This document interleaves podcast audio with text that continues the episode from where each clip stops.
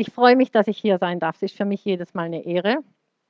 Und ja, Dorothea, auch ich mache das jetzt schon ein paar Mal, aber bin immer noch ein bisschen nervös, bis man sich so eingesprochen hat.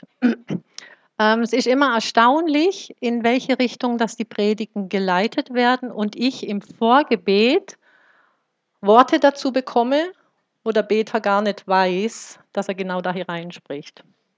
Ich habe euch heute eine Predigt mitgebracht, die trägt den Titel Rollentausch. Und darüber habe ich eine Textstelle gesetzt, und zwar den Philippa 2, Vers 7.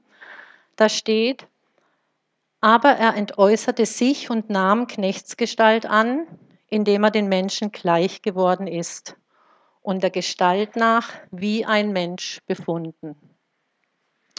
Und ihr wisst, ich liebe es erstmal in die menschlichen Geschichten hier unserer Welt hineinzugehen, weil das einfach immer sehr nahe ist. Und ähm, meine Tochter, die hat sich vor circa zwei, zweieinhalb Jahren einen Hund zugelegt. Und durch sie bin ich auf einen Mann aufmerksam geworden, der arbeitet mit Hunden, die Probleme machen. Also die sind schwierig im Umgang, die sind aggressiv gegen andere Hunde, aber auch gegen Menschen. Und sein Motto ist Better Human, Better Dogs, also bessere Menschen, bessere Hunde. Und tatsächlich ist auch so in den meisten Fällen, führt das Verhalten der Hundehalter dazu, dass sich diese Tiere so daneben benehmen. Ne? Irgendwie übernimmt der Mensch nicht die Verantwortung für diese Beziehung. Ähm, die verhätscheln ihre Tiere entweder so oder ähm, sie geben ihnen einfach nicht das Gefühl, dass sie die Kontrolle in der Familie haben oder in dieser Beziehung haben. Und dann entsteht ein Misstrauensverhältnis. Und der Hund meint dann, er muss seinen Menschen beschützen. Er hat die Kontrolle. Und dieses Verhalten wird aber von den Hundehaltern gar nicht richtig interpretiert. Und damit nimmt dann das Drama letztendlich seinen Lauf, weil die Hunde werden mit der Zeit aggressiver und aggressiver, weil die meinen, sie müssen den Menschen noch mehr beschützen. Die Hundehalter versuchen dann Begegnungen mit anderen Hunden und auch mit Menschen außerhalb der Familie zu vermeiden. Das wiederum bestätigt aber den Hund, ja, wow, ja, die sind gefährlich. Und wenn einer kommt, dann mache ich den platt. Ja? Und hier zeigt sich dann, dass der Hund quasi die Rolle des Rudelführers, des Oberhauptes übernommen hat. Und hier hat so ein Rollentausch stattgefunden. Und das ist mein Thema heute.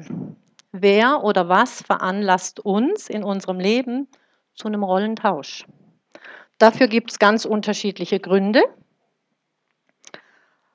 Einen ganz simplen, du willst einfach jemand anders sein. Ja? Man beobachtet es bei Kindern beim Spielen, schon in ganz jungen Jahren. Die lieben es, sich zu verkleiden, sich als jemand anders darzustellen. Und die machen das auch völlig unbedarft. Aber trotzdem lässt sich daraus schon erkennen, dass sie einfach gerne in Rollen hineinschlüpfen, die ihnen irgendwie erstrebenswert, attraktiv erscheinen. Und ähm, da sind zum Beispiel der kleine Junge, der eigentlich eher schüchtern ist und da ein Held oder ein Superman sein möchte. Ne? Das Mädel, das sich eigentlich nicht gesehen fühlt und gerne in die Rolle der Prinzessin schlüpft oder einer, der einfach ein wildes Tier sein will, damit er mal so auch ein bisschen aggressionlos werden kann. Ne? Wir hatten letzte Woche Fasching, da gab es ausreichend Gelegenheit für diese Rollen. Und ja, also Kinder sowieso nicht, aber auch die meisten Erwachsenen machen sich ja gar keinen Gedanken, welchen Ursprung diese Festivität eigentlich hat, dieser Fasching. Das war ein heidnischer Brauch ursprünglich. Und die haben gedacht, sie müssen da irgendwelche Winterdämonen austreiben. Daher kommen auch diese Kostüme, diese wilden Masken und diese Fratzen, ja. Und dann ist aber tatsächlich passiert, dass die christliche Kirche wollte diese Bräuche überlagern mit dem Gedankengut, die Fastenzeit einzuläuten. Weil die konnten das nicht sehen, dass die das da machen. Klar, das ist unchristlich. Und dann haben die das da oben drauf gesetzt. Und dass man praktisch vorher in der Zeit nochmal alles Verderbliche essen darf, ne? also alles, was so im Kühlschrank noch nicht haltbar ist. Und da durfte dann auch damals noch Alkohol nochmal ausgeschenkt werden vorher. Hm? Nur ist halt so, dieses Treiben auf den Straßen heutzutage, das hat sowohl mit dem einen wie mit dem anderen gar nichts mehr zu tun. Im Gegenteil, ich weiß nicht, ob da manchmal noch gewisse Dämonen herbeigerufen werden ähm, und ob da jemand einen christlichen Gedanken dabei hat von den Leuten, die da auf der Straße toben, glaube ich nicht. Ich denke einfach, die wollen ihr Vergnügen haben, auf gut Deutsch die Sau mal rauslassen und wenn Sie das Kostüm dann nach diesen Tagen wieder ausziehen, ist hoffentlich im besten Fall alles wieder beim Alten.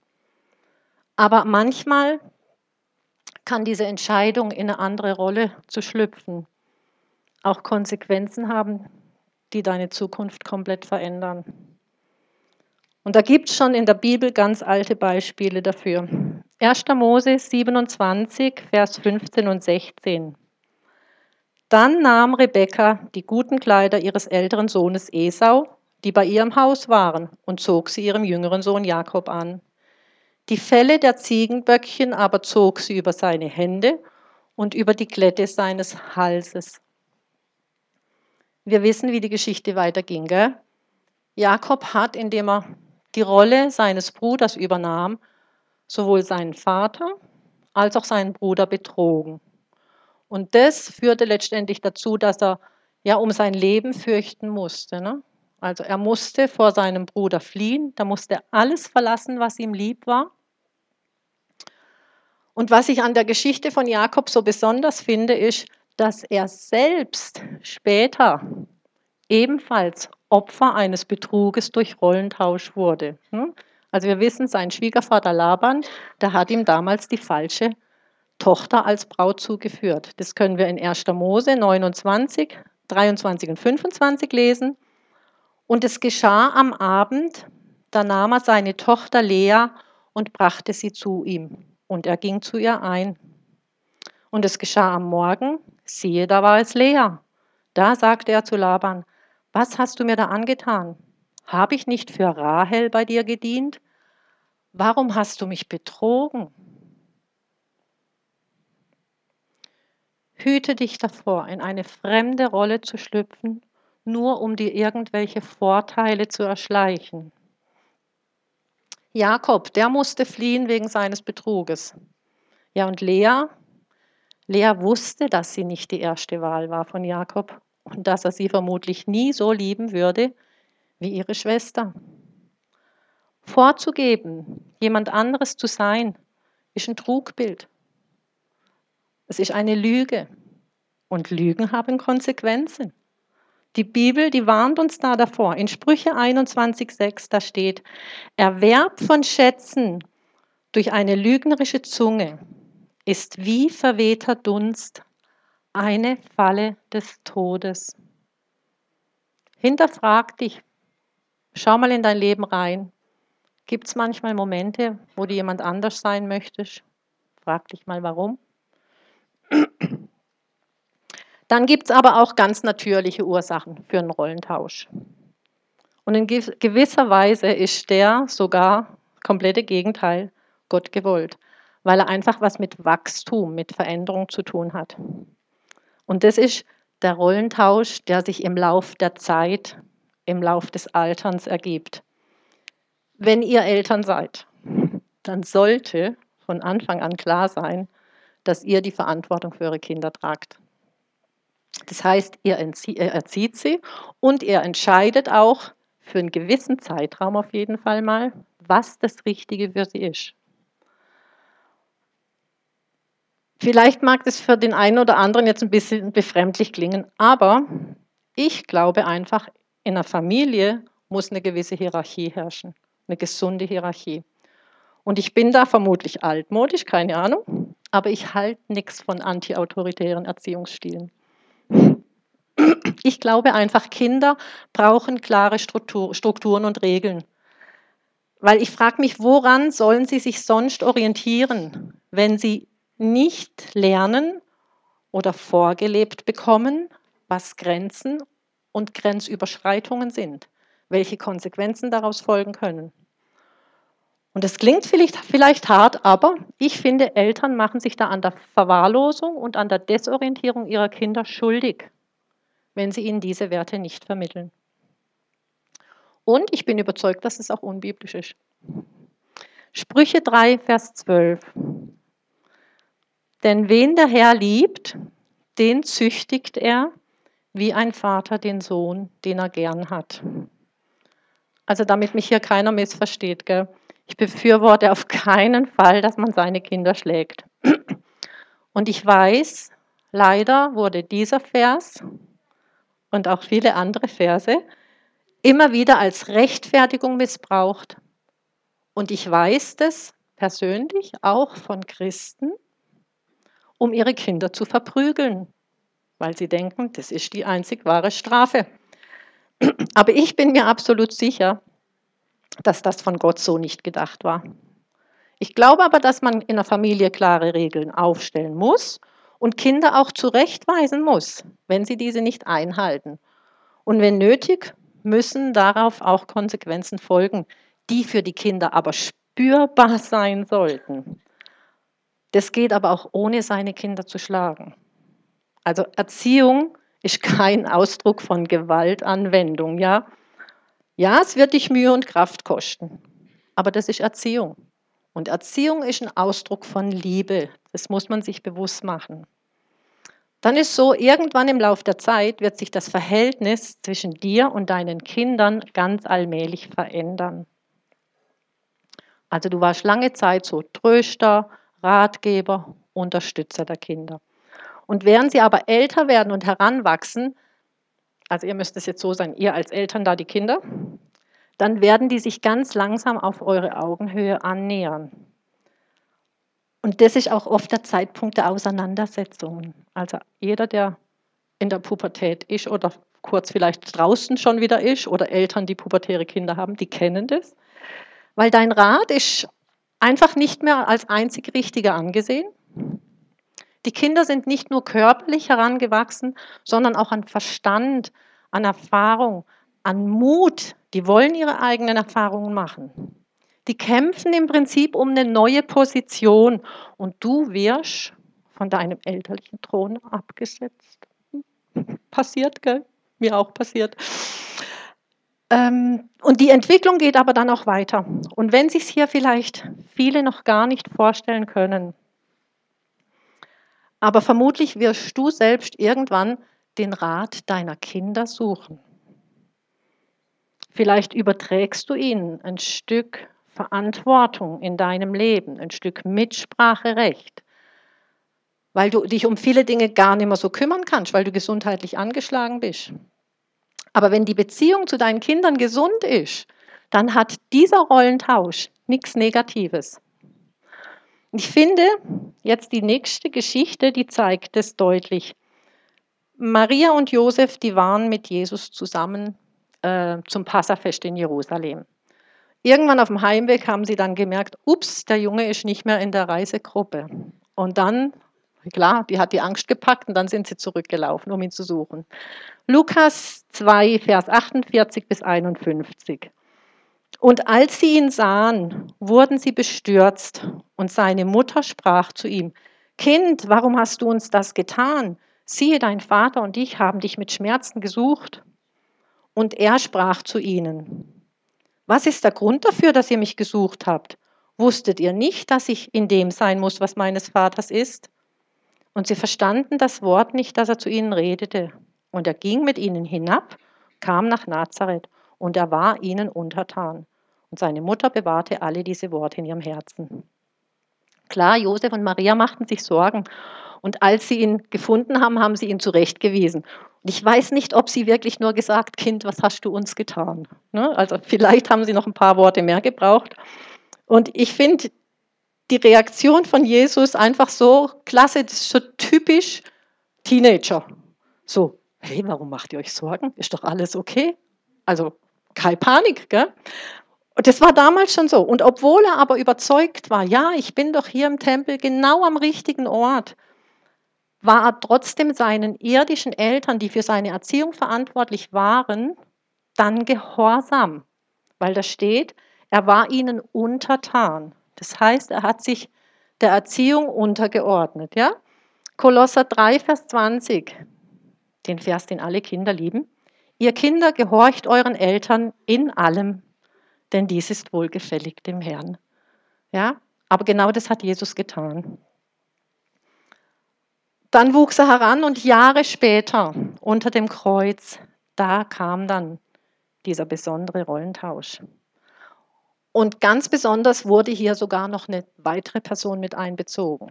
Wir haben den Johannes 19, Vers 26 und 27. Also ich habe hier die Luther-Übersetzung, ich weiß nicht, was ihr habt. Auch gut. Als nun Jesus seine Mutter sah und bei ihr den Jünger, den er lieb hatte, spricht er zu seiner Mutter, Frau, siehe, das ist dein Sohn. Danach spricht er zu dem Jünger, siehe, das ist deine Mutter. Und von der Stunde an nahm sie der Jünger zu sich. Jesus hat hier nicht gefragt, was haltet ihr davon, wenn? Nein, er hat hier als leiblicher Sohn von Maria die Verantwortung übernommen und hat sie dann Johannes anvertraut, damit sie versorgt ist in Zukunft, damit sie nicht alleine bleibt in Zukunft. Und wenn so ein natürlicher Rollentausch in deinem Leben vielleicht irgendwo gerade stattfindet, dann ist es wichtig, Altes loszulassen und offen sein für Neues. Geh ins Gebet, wenn du darin eine Herausforderung hast. Tausch dich mit Menschen hier aus der Gemeinde aus, die das vielleicht schon hinter sich haben. Wir alle werden früher oder später an diesen Punkt kommen, Liebgewonnenes loslassen zu müssen. Das ist so, da geht nichts dran vorbei.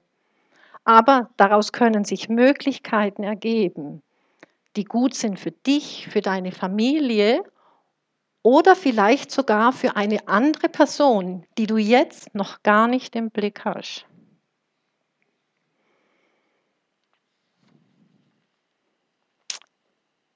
Dann gibt es innerhalb von Familien, sprich zwischen Eheleuten, manchmal auch einen Rollentausch, der leider ähm, ja, negative Konsequenzen hat, negativ belastet ist.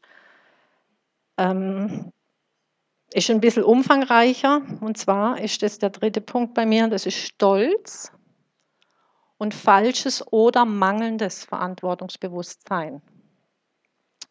In 1. Mose 2,18, ganz am Anfang, und der Herr Gott sprach, es ist nicht gut, dass der Mensch allein ist. Ich will ihm eine Hilfe machen, die ihm entspricht. Eine Hilfe. Was ist die Definition von Hilfe? Ich habe es gegoogelt. Das Tätigwerden zu jemandes Unterstützung oder ein Teil der Kooperation in zwischenmenschlichen Beziehungen. Also so wie ich das sehe, hat Eva im Garten Eden ihre Befugnisse als Hilfe eindeutig überschritten. Gott hatte zuerst Adam geschaffen und ihn in den Garten gesetzt. Gott hat Adam gesagt, dass er nicht von diesem Baum essen darf. Und zwar bevor Eva geschaffen hatte. Und dann kam ja diese Begegnung mit der Schlange ne? und dieses Gespräch. Aber ich habe nirgendwo was gefunden, dass da stehen würde, ob jetzt Eva mit Adam darüber gesprochen hätte, ob es nun richtig sei, diese Frucht zu nehmen oder nicht. Also für mich heißt es, sie hat hier die Entscheidung getroffen. Für sich selbst und für Adam. Da war nichts mit Kooperation. Sie hat die Führung in dieser Beziehung übernommen. Und was noch viel schlimmer ist, Adam hat es zugelassen. Obwohl er hier eindeutig die Verantwortung hatte. Gott hat ihm gesagt, dass dieser Baum nicht für ihn bestimmt ist. Dann geht es weiter in 1. Mose 3, 9 bis 12. Und der Herr, Gott, rief den Menschen und sprach zu ihm, wo bist du? Da sagte er, ich hörte deine Stimme im Garten und ich fürchtete mich, weil ich nackt bin, und ich versteckte mich. Und er sprach, wer hat dir erzählt, dass du nackt bist? Hast du etwa von dem Baum gegessen, von dem ich dir geboten habe, du solltest nicht davon essen? Da sagte der Mensch, die Frau, die du mir zur Seite gegeben hast, sie gab mir von dem Baum und ich aß. Sorry, ich muss immer lächeln, wenn ich diese Stellen lese. Aber es ist deutlich. Gott rief den Menschen. Wo bist du? Er rief nicht, wo seid ihr? Adam war sein Ansprechpartner. Adam war die verantwortliche Person. Und in diesem Vers 12, als er sagte, die Frau, die, die, mir, die du mir zur Seite gegeben hast, sie gab mir vom Baum und ich aß, da wird deutlich, dass er die Rolle als Familienoberhaupt an Eva abgegeben hat. Er wollte sich seiner Verantwortung entledigen. Das ist mangelndes Verantwortungsbewusstsein. Und ihr Lieben, das hatte gewaltige Konsequenzen. Konsequenzen, die wir heute alle noch mitzutragen haben.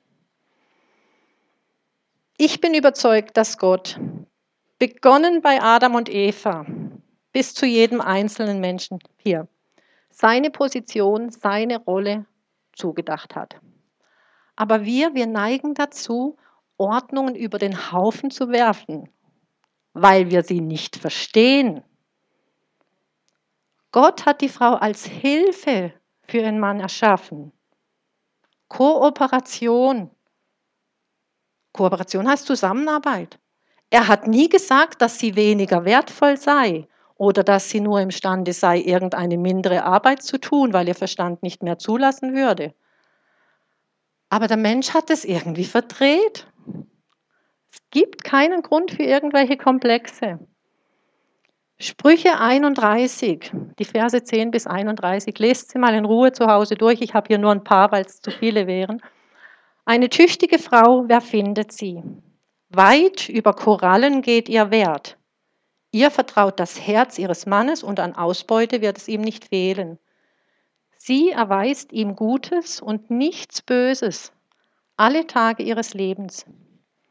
Ihre Hand öffnet sie dem Elenden und streckt ihre Hände dem Armen entgegen.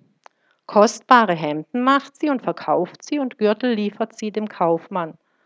Und dann kommt mein Lieblingsabschnitt. Kraft und Hoheit sind ihr Gewand und unbekümmert lacht, lacht sie dem nächsten Tag zu. Hey, Kraft und Hoheit. Und sie lacht unbekümmert, weil sie sich dieser Kraft und dieser Hoheit bewusst ist. Nix Minderwertigkeitskomplex. Hm?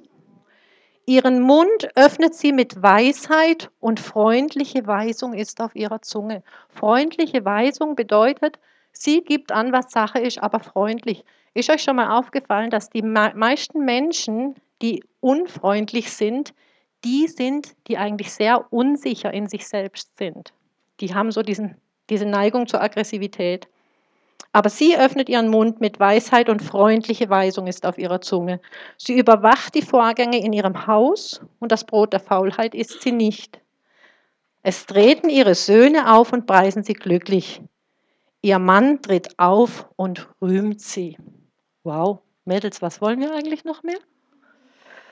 Aber irgendwo im Lauf der Menschheitsgeschichte ist dieses Bild, diese ursprüngliche Rolle der Frau irgendwo verloren gegangen verdreht worden. Und ja, über viele Jahrhunderte hinweg wurden Frauen tatsächlich als minderwertig angesehen und dementsprechend auch behandelt. Und wir wissen, es gibt Erdteile, da ist es noch so. Ne? Bei uns war es aber dann so, dass im Namen der sogenannten Emanzipation der Frau sich verschiedene Interessensgruppen so zusammengetan haben. Die haben sich das für sie Wohlgefällige rausgepickt, dementsprechend interpretiert und dann Gesetze daraus gemacht. Und diese Gesetze, die haben aber dann ziemliche Verwirrung gebracht. Und was ich so erstaunlich finde, diese Gruppen, die bestanden nicht nur aus Frauen, nein, weil die Frauen für ihre Rechte kämpfen wollten. Auch Männer machten es sich zunutze, dass die emanzipierte Frau in ihrem falschen Stolz und in ihren Verletzungen absolut bereit war, mehr Aufgaben, mehr Verantwortung zu übernehmen. Und somit konnten sich dann die Herren oder konnten die Herren die eigene Verantwortlichkeit, die sie eigentlich für die Frau haben, abgeben. So wie Adam damals. Und ich weiß nicht, aber Gottes Wort ist diesbezüglich so, so eindeutig. Es muss nur genau gelesen werden. Und da kommen jetzt Verse, und ich bin so ehrlich, die waren auch für mich in einer früheren Zeit eine echte Herausforderung. Aber sie sind wahr. Epheser 5, 22 bis 25. Ihr Frauen ordnet euch euren Männern unter, wie dem Herrn. Denn der Mann ist das Haupt der Frau, wie auch Christus das Haupt der Gemeinde ist. Er hat sie als seinen Leib gerettet. Aber wie nun die Gemeinde sich Christus unterordnet, so sollen sich auch die Frauen ihren Männern unterordnen. In allen Dingen. So, und dann kommt der Ausgleich der Waage. Ihr Männer liebt eure Frauen, wie auch Christus die Gemeinde geliebt hat. Wie hat Christus die Gemeinde geliebt? Hat sich für sie selbst dahingegeben. Also deutlicher geht es nicht. Aber klar, die Welt die kann mit diesen Versen nichts anfangen. Erzähl das mal einem weltlichen Ehepaar, die vielleicht gerade eine Krise haben. Die werden vermutlich nicht besonders viel dazu sagen. Und leider ist es so, dass viele Eheleute genau durch solche Einflüsse von außen, durch weltliche Sichtweisen auf das Eheleben, immer wieder in Situationen verleitet werden, die Rolle des Partners zu übernehmen. Aber da, wo Menschen in die Ordnung Gottes eingreifen, da kommt nichts Gutes dabei raus. Es ist so. Da entsteht nur Chaos und es endet in Katastrophen. Hör mal so in dich hinein. Schau mal in eure Familie. Vielleicht merkst du selber, dass du im Austausch, im Beisammensein mit anderen dazu neigst, das Wort für deinen Partner zu ergreifen. Das heißt, du gibst ihm im Gespräch gar nicht die Chance, auf Fragen zu antworten oder seine Meinung im Gespräch einzubringen. Dann frag dich mal, warum du das tust. Hast du das Gefühl, irgendetwas unter Kontrolle halten zu müssen? Schämst du dich unterschwellig für deinen Partner, weil du denkst, er ist der Situation vielleicht nicht gewachsen, kann sich nicht so gut ausdrücken? Meinst du, du müsstest ihn vielleicht vor etwas beschützen? Weißt du, wenn du Entscheidungen alleine triffst, also insbesondere Entscheidungen, die euch als Eheleute betreffen, wenn du Kinder hast, vielleicht die ganze Familie betreffen, wenn du die alleine triffst, dann ist es eine gefährliche Form von Stolz. Überleg mal, was dein Verhalten nicht nur mit dem Ehepartner macht, sondern auch mit deinen Kindern, die das sehr wohl registrieren und speichern, was sich da so abspielt. Überdenk die Konsequenzen daraus. Du untergräbst nicht nur das Selbstbewusstsein deines Partners, nein, du untergräbst das Vertrauen deiner Kinder in den anderen Elternteil. Und das ist gefährlich. Dein Verhalten wird nicht nur das Leben deines Partners, es wird auch das Verhalten deiner Kinder in ihrem weiteren Leben extrem beeinflussen. Es wird ihnen schwer fallen, Verantwortung zu übernehmen. Es wird ihnen schwer fallen, Entscheidungen in Kooperation zu treffen, weil die waren es gewohnt, das hinzunehmen, was man ihnen vorgesetzt hat. Was irgendjemand, sprich du, vielleicht einfach an ihrer Stelle entschieden hast.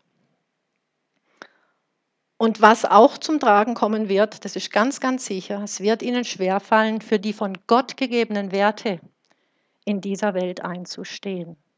Weil das kostet Stehvermögen, das kostet Kraft. Ich lege es dir einfach ans Herz. Sei mutig, sprich mit deiner Familie, frag nach, ob du eventuell solche Verhaltensweisen zeigst, ob sie sich übergangen fühlen, minderwertig oder trau dich, wenn du selbst betroffen bist, das anzusprechen.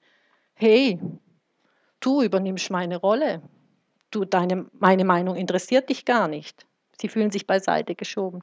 Ihr müsst es lösen. Lest gemeinsam in der Bibel und sucht euch passende Bibelstellen für diese Situationen heraus. Und dann betet sie miteinander. Und was ich euch einfach auch ans Herz lesen, legen möchte, segnet euch gegenseitig in dieser Position, die Gott euch zugedacht hat, weil für die hat er euch auch ausgerüstet. Ganz, ganz langsam komme ich zum Schluss. Mein Thema war, wer oder was veranlasst uns zu einem Rollentausch im Leben. Wir hatten Punkt 1, ganz einfach, du willst jemand anders sein. Frag dich, versprichst du dir irgendwelche Vorteile davon? Punkt 2, der Lauf der Zeit, lege ich es dir ans Herz, sei offen für Neues. Sieh es als Chance. Und Punkt 3, ganz wichtig, Stolz und falsches oder mangelndes Verantwortungsbewusstsein. Prüf nach, verdrehst du Gottes Ordnungen. Wisst ihr, es gab nur einen Rollentausch, der für uns alle nicht nur lebensverändernd, sondern absolut lebensnotwendig war. Ja? Und auch heute noch ist. Und das war Jesus, als er in diese Rolle für uns geschlüpft ist. Matthäus 4, Vers 1. Dann wurde Jesus von dem Geist in die Wüste hinaufgeführt, um von dem Teufel versucht zu werden. Also hier steht um. Da ging dann nicht einfach, sondern das war genau das Ziel, um dort versucht zu werden. Er ging an unserer Stelle, in unserer Rolle als geschwächte Menschen, ging er in die Wüste, um dort dem Versucher zu begegnen. Und er hat dort für uns gekämpft gegen diese Versuchungen. Dann haben wir Johannes 13, 4 und 5, das kennt ihr auch alle. Und er nahm ein leinenes Tuch und umgürtete sich. Dann gießt er Wasser in das Waschbecken und fing an, die Füße der Jünger zu waschen und mit dem leinenen Tuch abzutrocknen, mit dem er umgürtet war. Jesus wurde hier an unserer Stelle zum Diener. Er hat sich selbst erniedrigt. Er nahm die Gestalt eines Knechtes an, damit wir Freiheit haben. Er hat sich an unserer Stelle verspotten, anspucken, schlagen lassen. Er hat sich für uns, also ihr müsst euch immer selber sehen, eigentlich wäre das eure Rolle gewesen. Er hat sich für uns entehren lassen. Und er nahm nicht nur die Rolle des Sünders an, sondern das ging bei ihm ja viel weiter. Er hat sich ja selbst zur Sünde machen lassen. In 2. Korinther 5, 21. Den der Sünde nicht kannte, hat er für uns zur Sünde gemacht, damit wir Gottes Gerechtigkeit wurden in ihm. Jesus hat sich im Tausch ans Kreuz schlagen lassen für uns, die Trennung vom Vater erlitten und den Sieg über den Tod errungen. Ich weiß nicht, könnt ihr das sehen? Also er war gerecht und wir waren einfach nur Sünder, also in der Sünde so drin gefangen. Und dann kam dieser Rollentausch. Er hat diese Sünde genommen und hat uns die Gerechtigkeit dafür gegeben. Und eigentlich könnte ich hier jetzt meine Predigt beenden. Aber da gibt es noch etwas, das mir Gott tatsächlich so im Nachhinein aufs Herz gelegt hat. Und wenn er das tut, denke ich, ist es wichtig. Er sagte mir, wir sollen nicht versuchen, seine Rolle zu übernehmen. Die Rolle des Anwalts und die Rolle des Richters. Hiob 42,7. Und es geschah, nachdem der Herr jene Worte zu Hiob geredet hatte, da sprach der Herr zu Eliphas von Theman: Mein Zorn ist entbrannt gegen dich und gegen deine beiden Freunde, denn ihr habt über mich nicht Wahres geredet, wie mein Knecht Hiob. Also Eliphas und seine Freunde, die haben hier erklärt, dass all das, was er erlitten hat, eine Strafe Gottes war für etwas, was, in Gottes, was er in Gottes Augen verbrochen hatte. Sie haben ganz deutlich erklärt, dass Gott ihn verurteilt. Das war ihr Urteil. Und die drei waren sich vermutlich gar nicht bewusst, dass sie hier die Rolle des Richters übernommen hatten und dass sie mit ihren Reden die Gnade Gottes in Frage gestellt haben. Sie haben das so, Punkt, du bist verurteilt, Gott hat dich verurteilt. Sie sahen nur, dass Hiob durch seine Worte die Heiligkeit Gottes angreifen würde und dass er anscheinend sündiges Verhalten rechtfertigen würde. In Hiob 15, 4 und 5, da sagen sie das ganz deutlich. Ja, du zerstörst die Gottesfurcht und beschneidest die Andacht vor Gott. Denn deine Schuld belehrt deinen Mund und du wählst die Sprache der Listigen. Puh, was für ein Urteil. Aber es war das Reden und das Verhalten der drei Freunde, das Gott zornig gemacht hat. Ja, und ich denke, wir dürfen uns hier alle fragen, ob wir nicht manchmal auch dazu neigen. Anzuklagen, zu verurteilen, weil wir viel zu selbstgerecht sind. Wisst ihr, Gott braucht uns nicht, um ihn oder sein Wort oder sein Handeln zu rechtfertigen. Wenn wir selbst oder andere Grenzen überschreiten, dann wissen wir doch anhand von seinem Wort, dass Jesus uns alle schon mit Gott versöhnt hat. In 1. Johannes 2, 1 und 2 steht es ganz deutlich. Meine Kinder, dies schreibe ich euch, damit ihr nicht sündigt. Und wenn jemand sündigt, so haben wir einen Fürsprecher bei dem Vater, Jesus Christus, der gerecht ist. Und er selbst ist die Versöhnung für unsere Sünden. Nicht allein aber für die unseren, sondern auch für die der ganzen Welt. Jesus ist unser Anwalt, nicht umgekehrt. Wir sind in ihm gerecht gemacht, nicht umgekehrt. Wenn du jemanden Gottes Wesen nahebringen möchtest, dann erzähl ihm einfach von seiner Liebe und was er von uns getan hat. Amen. Amen. Wenn hier irgendjemand da ist, der diesen Tausch jetzt wirklich annehmen möchte, der sagt, heute ist der Tag, ich möchte mein Leben Jesus übergeben, ganz offen, ohne Scham, ohne Angst, ich möchte es machen, dann möchte ich dich einfach ermutigen. Ein kurzes Handzeichen und dann sprechen wir einfach ein gemeinsames Gebet. Dann lasst uns einfach zum Abschluss beten. Himmlischer Vater, ich danke dir von ganzem Herzen, dass du mitten unter uns bist. Und ich danke dir, dass du für uns diesen Tausch auf dich genommen hast, der so wichtig ist. Und ich danke dir, dass du uns vor falschem Verhalten bewahrst, in die Rolle von jemandem anders zu schlüpfen. Weil du hast uns unsere Identität gegeben und die ist die einzig richtige, die ist die wahre. Und wenn hier jemand Zweifel hat, wer er tatsächlich ist in dir, in seiner Rolle, in seiner Position als dein Kind, dann bitte ich dich, sprich demjenigen jetzt einfach nochmal ins Herz und schenk ihm diesen Frieden, diese Gewissheit, dass er genauso richtig ist, wie er ist und dass er geliebt ist von dir. In deinem heiligen Namen, Jesus. Amen. Amen.